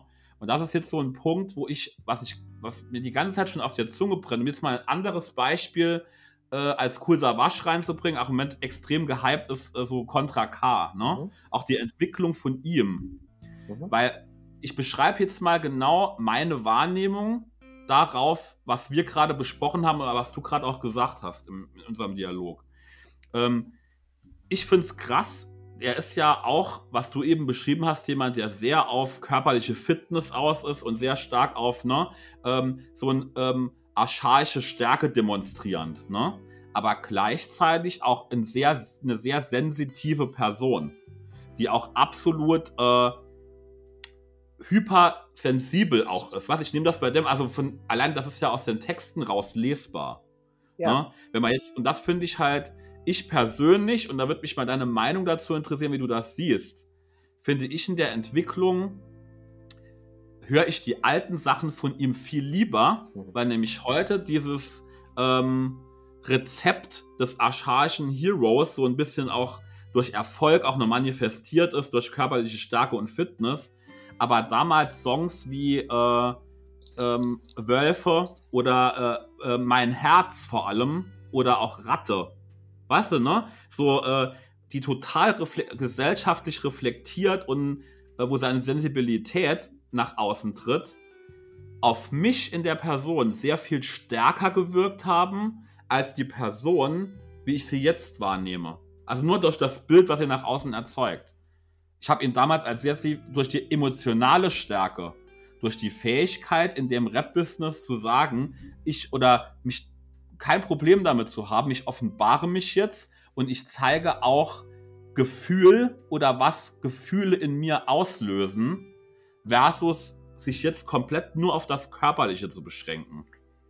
Weißt du, wie ich meine? Ja. Das ist halt, ne? Ja, Wie siehst du diese, diese Entwicklung oder diese, äh, diese, wie siehst du das, sag ich jetzt mal einfach allgemein? Habe ich, Ich weiß, was du meinst. Ich, ich kann das auch nachvollziehen, Mhm. dass. mh, Also, ich glaube, dass das damit zusammenhängen kann, dass er hat ja damals Musik theoretisch auf gewisse Art und Weise unter Ausschluss der Öffentlichkeit gemacht. Ja. Also am Anfang ja sowieso. Dann wächst er und wird größer und bekommt Erfolg. Und dann ist äh, er, er ist in dieser Phase, es ist so eine Übergangsphase und er ist er ist in dem Mindstate zwar, er hat zwar Erfolg, aber er ist im Mindstate trotzdem noch in dieser Vorerfolgs äh, äh, Art und Weise unterwegs. Und je stärker der Erfolg wird, desto mehr versucht er, oder also er wird sozusagen gesteuert auch natürlich durch den Erfolg. Das heißt, klar. er merkt, was, was funktioniert irgendwie gut, womit komme ich an, womit komme ich nicht an. Ähm, und danach steuert er sich natürlich. Und es, es gibt zwei Möglichkeiten. Also, warum er zum Beispiel dieses Körperliche noch mehr betont. Vielleicht ist es auch nur eine Möglichkeit, die mir gerade in den Kopf kommt. Er hat ja eine sehr große weibliche Fanbase. Ne, Er ist ja auch, ein, er sieht ja so oder so schon wahnsinnig gut aus. Und wenn man da noch ein paar Muskeln draufpackt, dann sowieso. Und dann die Tattoos, also er, er ist ja sozusagen die, das Klischee-Schönheitsmodel einer urbanen äh, Gesellschaft. Zeit, ja, zeitgemäß, ja, genau. So, Mhm. und äh, deswegen kann ich mir vorstellen, dass er diese Aspekte nach vorne schiebt, weil das halt seine Fanbase natürlich sehr liebt. Gleichzeitig widerspricht es aber auch nicht so einem alpha-männlichen Anspruch. Das heißt, die Teile des männlichen Publikums, die er ähm, also die Teile seines Publikums, die ihn dafür bewundern, dass er dieser geile Muskeltyp ist und dieser Held, die wird er auch nicht verlieren. Das sind Mhm. aber Teile des Publikums, die ich jetzt einfach mal klischeehaft behaupte, dass die wahrscheinlich mit so einem Liebesrapper, der vielleicht ein bisschen schnulziger ist, weil so, so könnte man ja auch versuchen, eine weibliche Fanschar anzusprechen, indem man halt ja nur noch Liebesrap macht Ja, klar. Ne? Mhm. ähm, oder eben dieses Verständnisvolle. Ähm, und ich glaube, dass er da halt, also er versucht, die weibliche Fanbase zufriedenzustellen, aber auch natürlich eine männliche nicht. Also er, ihm ist ja wichtig, stark zu wirken. Und deswegen wird das so nach vorne geschoben. Und dieses Verständnisvolle, er konnte da vorher, glaube ich, ein bisschen mehr drauf scheißen, äh, weil die Fanbase eh Mhm. nicht so groß war.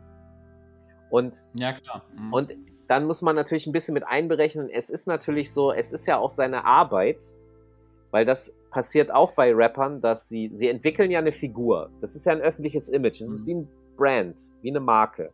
ja, ja. Und diese Mhm. Marke steuern sie auch und irgendwann kann es passieren. Es gibt zwar immer den sehr starken Authentizitätsanspruch im Rap, aber es kann irgendwann passieren, dass die private Persönlichkeit sich weiterentwickelt hat, aber die Figur, die sie erschaffen haben, nur funktioniert, wenn sie so bleibt wie in den Originalparametern. Mhm. Ähm, ich weiß von dem einen oder anderen Rapper, die Teile, also diese, wo, wo Teile der Rap-Persönlichkeit inzwischen ein bisschen wie eine Rolle ist. Ähm, Mhm. Das heißt, sie, sie wissen, dass sie bestimmte Texte und Richtungen schreiben und machen müssen, obwohl sie eigentlich ganz gerne auch mal was anderes machen würden. So. Mhm. Das heißt, es wird dann, das ist halt eben dieser Arbeitsaspekt, das ist diese, ne, der Mechanismus, dass man damit die Brötchen bezahlt und dass man die Karriere am Laufen halten will, äh, während man im Privaten vielleicht äh, weicher, verständnisvoller, nicht so hart oder asozial oder solche. Das mhm. sind ja mhm. die Hauptvorwürfe, die man, äh, die man dann hat. Ähm, und dann gibt es wiederum die anderen Rapper, die immer genau sie selbst sind, deren Karrieren dann teilweise aber manchmal auch ein bisschen anders, also bergiger ja, und taliger verlaufen können, weil du ja nicht mit jeder Emotion, die du hast, auch in der Lage bist, alle abzuholen. Mhm. Jetzt stellen wir mal vor, äh, Contra K würde jetzt viel mehr diese sensitive Seite betonen. Ich glaube, ich glaube, seine weibliche Fanbase würde in großen Teilen ne, dafür Verständnis haben. Mhm. Aber vielleicht hat er einfach auch nur Furcht davor. Kann auch sein.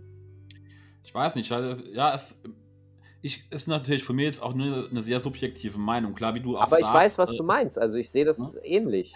Hm, weil, ja, ich, das finde ich halt, ich sag mal jetzt persönlich, für mich finde ich es ein bisschen schade, weil ich damals gemerkt habe, ey, wie geil, was hat der alles zu sagen und hat auch den Mut, das anzusprechen. Weißt du, in diesem Sinne, also sich so zu positionieren. Weil das ja jetzt nicht unbedingt üblich ist, vielleicht die Reflexion, die man hat und eine offenkundige Sensitivität oder Sensibilität auch nach außen zu tragen, was ich sau stark fand. Und das finde ich halt jetzt persönlich in meiner Wahrnehmung so ein bisschen schade, dass das dem Konzept Contra K zum Opfer gefallen ist, obwohl das ja wahrscheinlich noch komplett inne, ihm innewohnt, ne? Aber ähm, mal gucken, wie sich die Sache halt entwickelt. Hm. Ja, es ist halt echt wie so, also es ist halt wirklich eine, eine Entwicklung einer Marke, einer, einer, eines, mhm. es ist ein Kunstprodukt, das mhm. da entwickelt wird. Und das wird natürlich darauf getrimmt, maximal Umsatz zu machen. Klar. Mhm. Ähm, und dementsprechend das sind auch so Aspekte, die sich viele Leute gar nicht so richtig bewusst machen. Es wird immer diese Authentizität gefordert, dass und, und man rennt auch mhm. Rappern hinterher, von denen man denkt, dass das jetzt super authentisch ist. Dabei ist es ja nur ein vermitteltes Gefühl. Mhm. Ist es wirklich real? Ist es wirklich authentisch? Das weiß ja niemand so richtig. Also ja, die Leute wollen auch in Anführungsstrichen, sie wollen von dem Richtigen belogen werden. den, den Sie ausgewählt haben, der darf Sie exklusiv belügen. Das ist mhm. vielleicht, glaube ich, ein, ein äh, ganz richtiges Bild. ja, wobei man da auch jetzt nochmal mit den letzten Worten auf die, äh, die Brücke auf Prinz Charming schlagen kann, ne? weil konzeptionell Contra K ist natürlich auch das Konzept Prinz Charming, ne? was funktioniert. Und vielleicht funktionieren im Moment auch die Schubladen ne? und die Stereotype im Moment noch besser als dass ich das so ein bisschen mehr auf die Selbstverständlichkeit einzahle, die du ja. eben äh, gesprochen hast, ne? Ja. Würde vielleicht weniger Zuschauer bringen, wenn man halt jetzt nicht so, wie soll ich sagen, so stark dadurch unterhalten würde, wie das jetzt vielleicht der Fall ist. Ich ne? glaube, ich glaube, am, Klappern, Schreien und Schrill sein. Ich glaube, mhm. am Ende des Tages müssen wir uns bewusst machen und vielleicht ist das die ich glaube, dass das sogar erschreckenderweise die reale Antwort auf große, große gesellschaftliche Problematiken sind, die auch noch in Zukunft uns anstehen, nämlich der Klimawandel und alles. Ja. Ähm, jeder weiß das. Ich habe das vor 30 Jahren in der Schule, habe ich schon Filme gesehen, wo mir gesagt wurde, okay, die, weißt mhm. du, die Fleischwirtschaft, das geht so nicht. Und das habe ich vor 30 Jahren schon gesehen. Es ist nichts Neues, aber niemand tut was. Jeder mhm. sagt, SUV fahren, ganz schlimm. Aber die scheiß Verkaufszahlen gehen hoch. Und ja. diese Diskrepanz zwischen dem, was wir eigentlich wissen und dem, was wir dann tun oder wollen oder so, das ist ein großes gesellschaftliches Problem. Und da ist, glaube ich, der Punkt, dass man offensichtlich immer mit trojanischen Pferden arbeiten muss. Das heißt, du machst Prince Charming so, wie es ist, mhm. mit den Stereotypen und so, weil die es dann fressen. Ich bin jetzt extra negativ, ne? Aber der Bauer, der ja, nichts kennt, der Bauer kennt es dann, der frisst es ja. und es tut ihm gut, aber es tut ihm nicht gut, weil, also im Sinne von, das trojanische Pferd, was da kommt, ist, ja, ich gebe dir die Stereotypen, von denen du immer denkst, dass die so die Realität sind, aber on the side gebe ich dir, dass du siehst, dass die eine voll, also dass das eine, eine tolle Community ist, die äh, mhm. miteinander pflegend umgeht. Dass das auch nicht äh, immer so ist, ist mir auch klar. Da, da gibt es äh, natürlich auch mhm. äh, die Pappenheimer und alles. Aber ähm, insgesamt, das, was ich vorhin beschrieben habe, die Schönheit dieses Formates, mhm. ich, es ist wie eine Karotte. Die Leute brauchen anscheinend mhm. immer eine Karotte, die sie äh, dann nicht kriegen, aber mhm. irgendwie so. Ich glaube, dass sonst, ja. ich glaube, dass äh, das ziehe ich jetzt für mich aus diesem Gespräch als Fazit, dass gesellschaftliche Veränderungen offensichtlich sehr oft über diese trojanischen Umwege irgendwie gemacht werden mhm. müssen, weil von selber machen die Leute es nicht. Ja, weil das Eigenverantwortung erfordert wahrscheinlich. Genau. Ne? Eigenverantwortung, der man genau. im Endeffekt vielleicht auch jeder, da kann sich niemand davon frei machen, bevor man seiner eigenen Fratze in den Spiegel guckt, erstmal entgehen möchte. Genau, mhm. genau das. Wenn es dich mhm. eigentlich selber eigentlich nicht interessiert, mhm. so, dann kümmerst du dich mhm. auch nicht darum. Aber du Arsch hast trotzdem eine Meinung dazu, die du dann mhm. ausdrückst, wenn du einmal was siehst, halt doch einfach deine Fresse. Und diesen mhm. Konflikt da jemanden abzuholen und zu sagen, guck mal her, das interessiert dich ja doch so ein bisschen, weil sonst hättest du ja auch nicht eine Meinung. Alle haben ja ihre Meinung. Ich hasse ja Meinung so ein bisschen, ne? Ist wie, wie, ja, ist ja wie Arschlöcher. Jeder hat eine. Who cares? So, ja. was interessiert mich jetzt gerade da? Mhm. Wir müssen doch hier auf das Gesamtthema eigentlich kommen. Und, und da ist einfach der Punkt zu sagen, okay, du hast deine Meinung, es interessiert dich, guck mal, hier ist die Karotte, wir gehen jetzt um dieses Pferd mhm. herum. Und da kannst du jetzt mal eine Runde zugucken. Das ist alles normal, die sind alle nett, keiner, keiner äh, tut dir was, es passiert dir nichts, du brauchst keine Angst haben. Und dann können wir uns vielleicht entspannen. E eventuell ist das ja. genau der Punkt. Aber das stimmt, du hast du aber eigentlich immer die Evolution so betrachtet, ne? War das eigentlich immer bisher der Weg? Auf, also, was denkst du, wo wir im Moment an dem beschriebenen Weg im, im Rap-Business stehen? Was Homosexualität betrifft, bei genau diesem Punkt? Es ist alles am Wachsen, äh, es ist alles sich am Entspannen. Ich glaube, also das, was ich beschrieben habe, die Effekte, dass es natürlich ja. immer noch so Blasen gibt, in denen das ähm, ein Thema ist, als Problem, das ist so. Aber die, es gibt eben auch die andere, die positive Seite, die sich dagegen stellt, die existiert, die wächst. Und es gibt, sorry, es gibt auch ähm, sehr viele äh, äh, Rapper und Rapperinnen äh, aus dem, also die, die, die sind schwul, die sind homosexuell, die sind transgender, die sind alles, was du dir vorstellen kannst. Das existiert alles. Die machen Musik, die haben auch, die bekommen auch Verträge. In, in, mit Auftritten ist natürlich jetzt gerade schwer, aber die bekommen auch Auftritte. Mhm. Und ähm, das ist existent und wächst und wird auch als Teil der normalen Szene immer stärker wahrgenommen, weil es eben, was ich beschrieben habe, mhm. immer mehr Leute gibt, die sich auch dafür interessieren, die das auch pushen. Also ich habe gerade gestern ein Interview mit DJ Theresa gemacht, die ähm, zum Beispiel mir einen Mix für meine Radiosendung fertig gemacht hat mit Non-Cis-Male Producern. Das ist die Überschrift. Oh, ja. Und sie mhm. hat dann nur Musik verarbeitet, die von allen Facetten, die du dir vorstellen kannst, stammen. Hauptsache, es ist kein cis-männliches. Okay.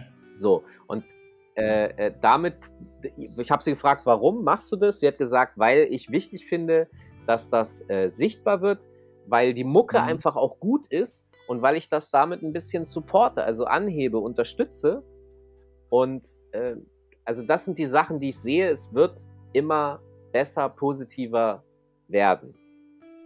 Und ist ja auch schon, wenn ich mir das angucke, also äh, das hat mich vor 30 Jahren mit Rosa von Braunheim interessiert und ähm, ich sehe ja auch, dass es Schritte und Entwicklungen gibt ja. hin zur Normalität und es hat zwar sehr lange gedauert, Deutschland ist wirklich immer so hart auf der Bremse, also das, das mit dem Heiraten und allem, Alter, wie lange kann die CDU sich da eigentlich durchsetzen? Ich, da, also das entzieht sich mir ja völlig. Aber ja, letztendlich können sie nicht gewinnen.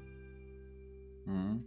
Ja gut, das Krasse ist im Moment die katholische Kirche vor allem. Ne? Das ist dieses. Ja, vor ein paar Tagen. Ich habe das auch. Ey. Das ist tatsächlich Wahnsinn, ja. ja.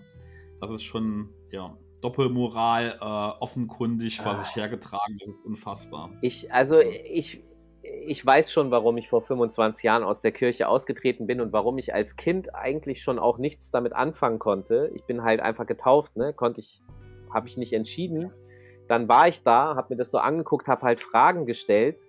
Wie kann also sind wir nicht eine, eine Splittersekte des jüdischen Glaubens eigentlich? Weil wieso sind wir was anderes als, als die Juden? Weil äh, Jesus Christus ist doch ein Jude gewesen und wenn der jetzt der der Gründerpunkt meiner Religion ist, dann bin ich doch eigentlich, das, dann bin ich doch Teil der jüdischen Religion oder nicht? Und dann hat mein Priester da gesessen und so, äh, äh, ja, nee, also der wollte darüber nicht reden. Ich habe sozusagen die ganze Zeit diese Fragen gestellt, diese Widersprüchlichkeiten und was ist denn überhaupt der Unterschied zwischen Religion und einer Sekte?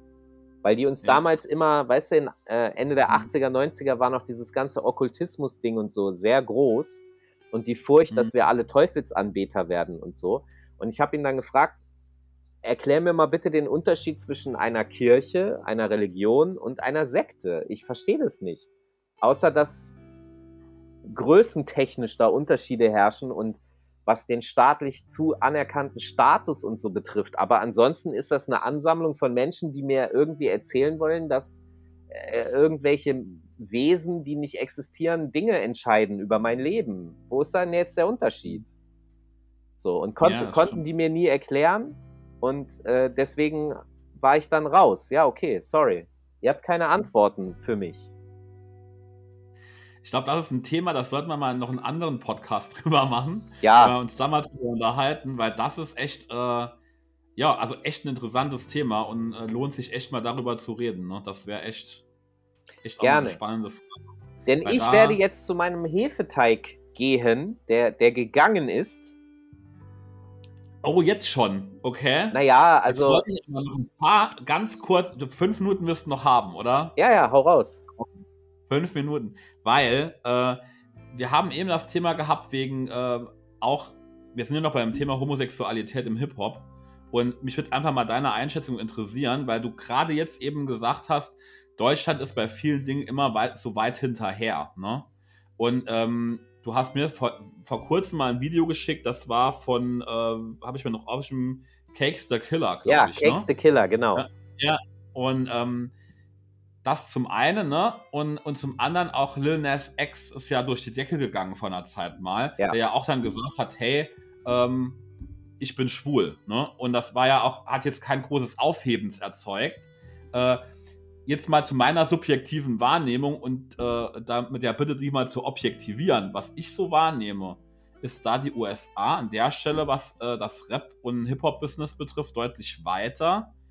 Weiß ich die Frage, weil diejenigen, die mir jetzt gerade einfallen, wie Juicy Gay beispielsweise, den hattest du, glaube ich, damals auch noch irgendwie groß gemacht, wenn ich mich recht erinnere ähm, nehme ich jetzt persönlich wenig authentisch wahr. Für mich ist das eher so eine ähm, Parodie auf die Klischee der Stereotype eines schwulen Mannes. So nehme ich das wahr. Ähm, ich korrigiere mich. Nee, ich muss zugeben, dass ich. Nee, nee, nee. Ich muss zugeben, dass hm. Es herrscht keine genaue Klarheit darüber. Ähm, also speziell bei Juicy Gay ist es so, er hat sich äh, öffentlich als schwuler Rapper, er heißt ja nun mal auch Juicy Gay, ja. ähm, äh, dargestellt und hat damit auf jeden Fall schon mal sämtliche Formen von Diskriminierung, die er erleben kann als schwuler Rapper, die hat er in Kauf genommen, obwohl es sein kann, ich muss das extra so formulieren, dass er vielleicht, vielleicht ist er bi, vielleicht ist er heterosexuell, final wissen wir es nicht. Er beantwortet Fragen dazu auch nicht. Ich muss zugeben, dass ich auch keine Lust habe, ihn da zu, zu nerven oder zu bedrängen, weil ja. er sagt es nicht. Es ist für mich auch einfach dann okay und egal. Äh, mhm. Und er nimmt trotzdem ja jegliche Form von Diskriminierung auch in Kauf. Und dass er damit im Grunde spielt, finde ich auch schon wieder Teil eines künstlerischen Schaffens, äh, deswegen, er, er ist für mich da eine Sonderfigur. Ähm, in Bezug jetzt auf Cakes the Killer und so eine homosexuelle Rap-Szene und wie sie, wie sie, also wie akzept, akzeptiert die ist. Also erstmal das Thema Homosexualität hat einen viel besseren und akzeptierteren Stand als jetzt noch vor 10 oder vor 20 oder 30 Jahren. Das ist auf jeden Fall schon mal feststellbar. Ähm, die eine, eine, eine Rap-Szene, die nicht so massenkompatibel ist. Ich, ich muss überlegen, wie ich das formuliere. Das Ding ist, dass Cakes the Killer, ich glaube, er kann Mainstream-Erfolg haben, äh, weil es, glaube ich, weitestgehend dem Mainstream auch egal wäre, dass er schwul ist. Das ist einfach nicht, mhm. das ist kein äh, Kriterium mehr. Äh, warum er eventuell nicht so erfolgreich ist, hat also für mich andere Gründe als seine Homosexualität, sondern das hat einfach dann damit zu tun, funktioniert das, habe ich mhm. die Zugänge äh, zu Massenmedien, das so irgendwie hinzukriegen, äh, dass ich einen riesen Hit habe. Er kann aber trotzdem davon leben und existieren. Das heißt, weil in Amerika einfach 300, was weiß ich, 350 Millionen Menschen leben, also es reicht ja schon, wenn du nur in New York bekannt bist und deine, deine, deine Musik da verbreitest. Da leben ja schon acht oder neun Millionen Menschen. Äh, und das funktioniert, also die haben andere Marktgesetze. Und Juicy Gay zum Beispiel, der funktioniert äh, marktgesetztechnisch in Deutschland nicht so. Die, die Menge der Menschen hier ist nicht so groß, als dass er davon im Augenblick leben könnte. Das funktioniert nicht. Er muss mhm. immer noch arbeiten. Und Cakes the Killer kann in dem insgesamt größeren Markt genauso erfolgreich sein, wie es Juicy Gay prozentual hier wäre, aber er hat trotzdem mehr Refinanzierung, mehr Absatz. Ähm, mhm. Und deswegen funktioniert die homosexuelle Rap-Szene in Amerika besser, weil sie zwar klein ist, aber trotzdem sich refinanzieren kann. Es funktioniert. Mhm. Und in Deutschland gibt es das so noch nicht. Ich glaube aber, dass das auch nur eine Frage der Zeit ist, bis es hier eine größere, also ich sehe ja auch immer mehr ähm, diverse Protagonisten und Protagonistinnen und mhm. auch, auch äh, geschlechtsneutral. Ich habe jetzt zum Beispiel letzte Woche ein Interview mit Kerosin 95 gemacht, ähm, mhm.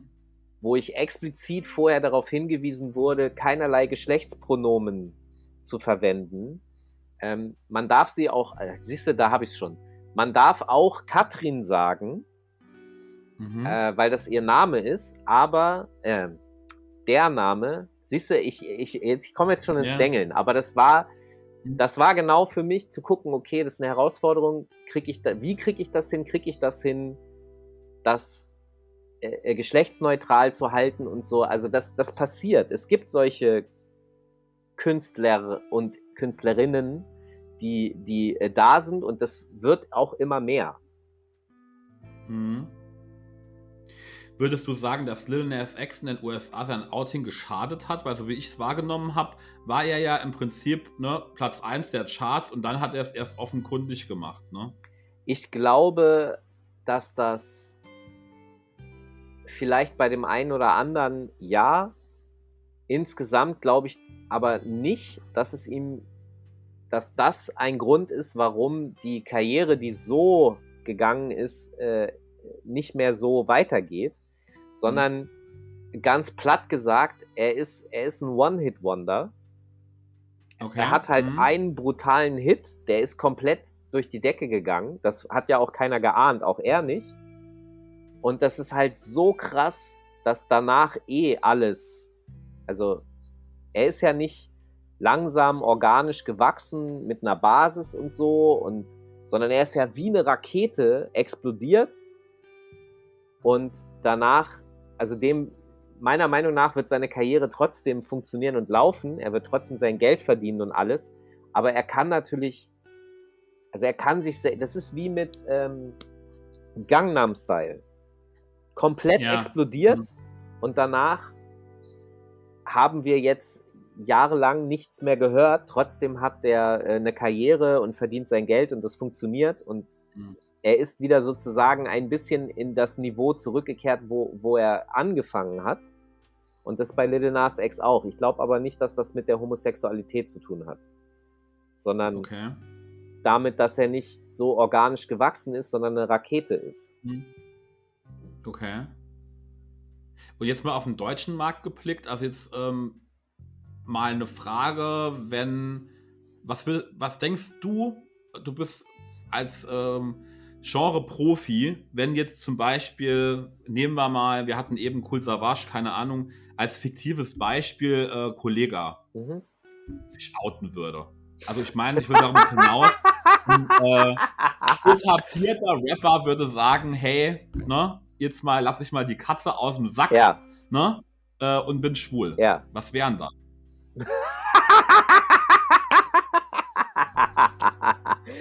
du merkst jetzt schon an meiner Reaktion. Ah ja, klar. Ähm, also, das ist wirklich für Gedanke. Mhm. ich glaube, es würde Folgendes passieren. Äh, Teile seiner Fanbase würden sich so, äh, oh Gott, ja, äh, Ja. abwenden. Ein anderer Teil wäre so, ist mir scheißegal. Und äh, dann der Teil, der ihm kritisch gegenübersteht, der würde sagen, wow, okay, cool. Äh, Mhm. wenn wir jetzt noch sehen, dass du auch deine Verhaltensweisen noch irgendwie veränderst, dass du, keine Ahnung, Aktivitäten machst, dass du Vereine unterstützt, die sich zum Beispiel Mhm. dafür einsetzen, dass Homosexuelle nicht diskriminiert werden oder irgendwie sowas, ja. Ja. Ähm, wenn man das also durch Handlungen noch unterstützt sehen würde, würde sich diese Seite ihm wieder öffnen können, die sich nicht öffnen kann, weil das, was er macht, zu, zu crazy ist. Und Okay. äh, also es würde, es würde sehr viel Bewegung erstmal bei ihm persönlich reinkommen. So. Äh, und insgesamt würde es natürlich ähm, es würde noch mehr Bewusstsein dafür wecken, dass das am Ende eigentlich scheißegal ist, für wen du dich Ja. körperlich interessierst oder in wen du dich verliebst und mit wem du Mhm. deine, deine Zeit verbringen möchtest und zusammenleben möchtest. Weil, ja, also ich glaube, es wäre gut und positiv. Okay. Ja, Und und, ich glaube, es würden viele gute und positive Effekte daraus entstehen. Okay.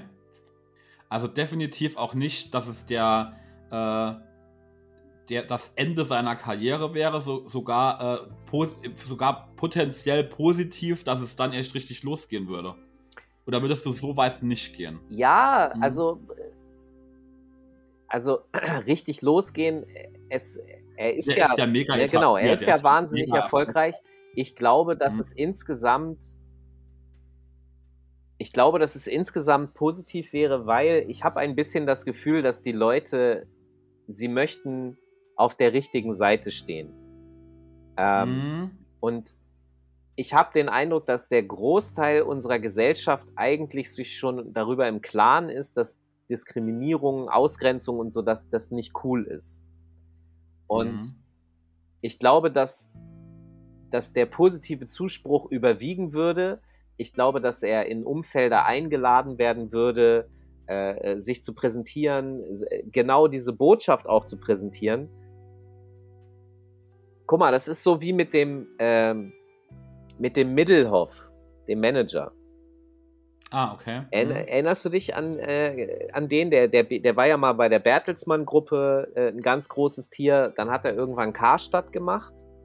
Äh, Ja. Dann hat ihn die Polizei inklusive Gerichtsvollzieher mit Taschenpfändung im Gerichtssaal so, gib mir 5 Euro und er ist aufs Klo geflüchtet und aus dem Fenster gesprungen, obwohl er ein Typ ist, der Mhm. irgendwie 20 Millionen im Jahr verdient hat. Und so weiter Ja. und so fort. Und der ist sozusagen der, der König der Arschlöcher, äh, äh, aber natürlich ist er gleichzeitig auch der König, also für mich ist er ein König der Arschlöcher gewesen, aber für ganz viele ist er auch ein Ideal gewesen, weil, oh Gott, Mhm. ich möchte auch 20 Millionen verdienen, ich möchte so ein toller Manager sein wie der. Also dieses neoliberale, egoistische und so weiter. Da, für die war er ein Mhm. Held, für die eher sozial äh, listisch von mir aus äh, Denkenden ist er der Feind.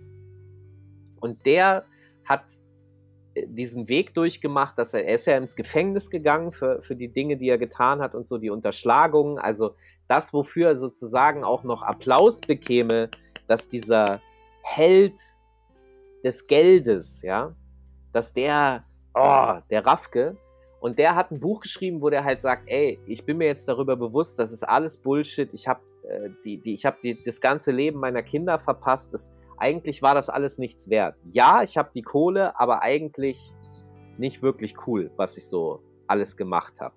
Mhm. Und der hat das Buch geschrieben und mit diesem Buch habe ich ihn gesehen überall.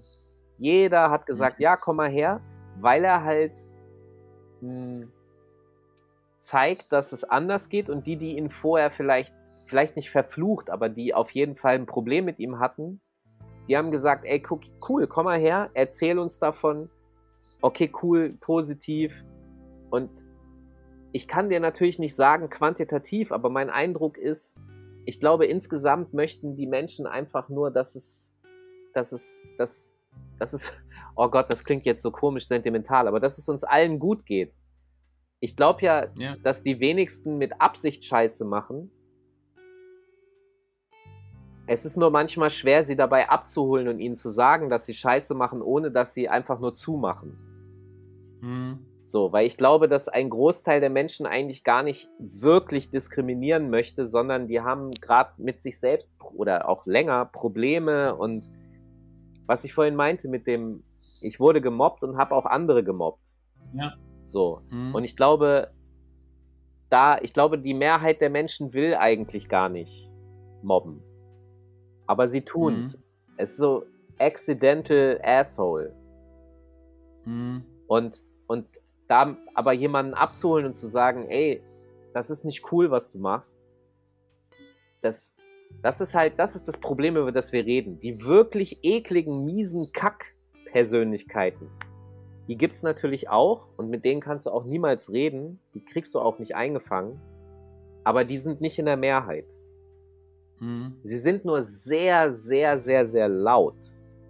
Und deswegen, okay. deswegen denken wir, naja, deswegen auf Social Media und so, du denkst halt, das sind Massen, aber deswegen erzählen die auch, dass wir bei einer Querdenker-Demo 1,2 Millionen Menschen haben. Digga, mhm. da waren 20.000. Erzähl mir doch keine Scheiße so. Mhm. Aber äh, das ist halt der Punkt.